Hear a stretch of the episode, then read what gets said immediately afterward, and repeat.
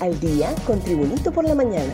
A continuación, la actualidad informativa nacional e internacional este 3 de julio del 2023.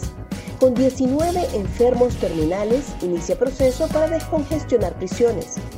Podrían ser 400 internos, pero por ahora son cuatro los enfermos terminales que ya están pasando sus últimos días con su familia de los 19 casos que recibirán la medida de liberación como parte del proceso para descongestionar las cárceles.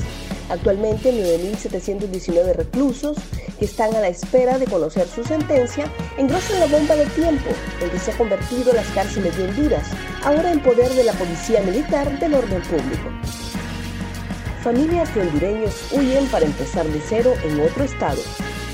El temor y éxodo de familias completas hondureñas a otros estados para comenzar de cero son apenas los primeros efectos de la vigencia de la temida ley SBI 1718 que castiga hasta con 30 años de cárcel a los indocumentados y a quienes les ayudan con empleo, transporte, refugio y asistencia médica, dijeron activistas de derechos humanos en Estados Unidos. Al mismo tiempo, estas fuentes aseguraron que varias organizaciones civiles preparan recursos ante las Cortes Estatales y el Supremo de los Estados Unidos para frenar esta normativa, conocido también como DeSantis, porque su promotor es el gobernador de este estado sureño, Ron DeSantis, quien a la vez se postula en una corriente presidencial republicana, haciendo de los migrantes indocumentados su bandera de campaña.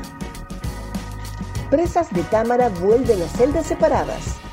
La cárcel de mujeres de Támara volvió a la normalidad este fin de semana con el regreso de las presas en recintos separados y las visitas de sus familiares bajo nuevos controles de la policía militar, ahora encargada de los centros penales del país después de la masacre de las 46 privadas de libertad perpetrada precisamente en este reclusorio el pasado 20 de junio. El regreso de más de 3.000 privadas de libertad a sus Bartolinas supone al mismo tiempo un doloroso recuerdo para muchas de ellas, que presenciaron el asesinato a sangre fría de sus compañeras. Otras vieron de cerca la muerte y ahora, por milagro divino, están vivas para contarlo. Más noticias nacionales con Tribunito por la Mañana.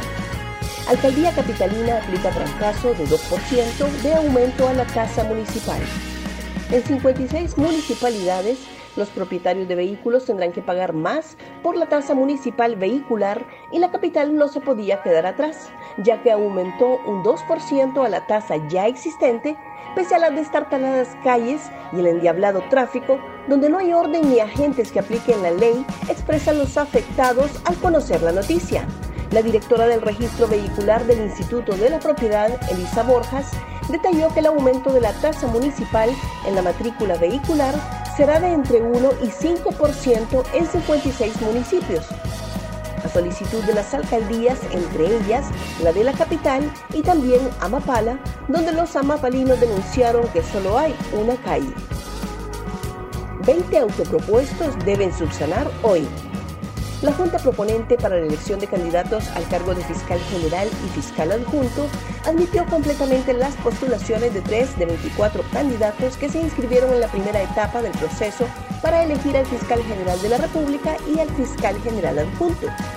Sin embargo, la Junta informó que de las postulaciones analizadas en la etapa de admisibilidad por la Junta Proponente se deben de subsanar en 20 carpetas en un plazo de 48 horas tiempo que será contado a partir del momento de la notificación, que será enviada a los correos electrónicos designados en la ficha de inscripción que fue presentada por las personas postulantes. Diputado Casaña llama fariseos a pastores. El diputado del Partido Libertad y Refundación Libre, Edgardo Casaña, tildó de fariseos y mentirosos a la Asociación de Pastores de Tegucigalpa por oponerse a la aplicación de la normativa de educación integral en centros educativos.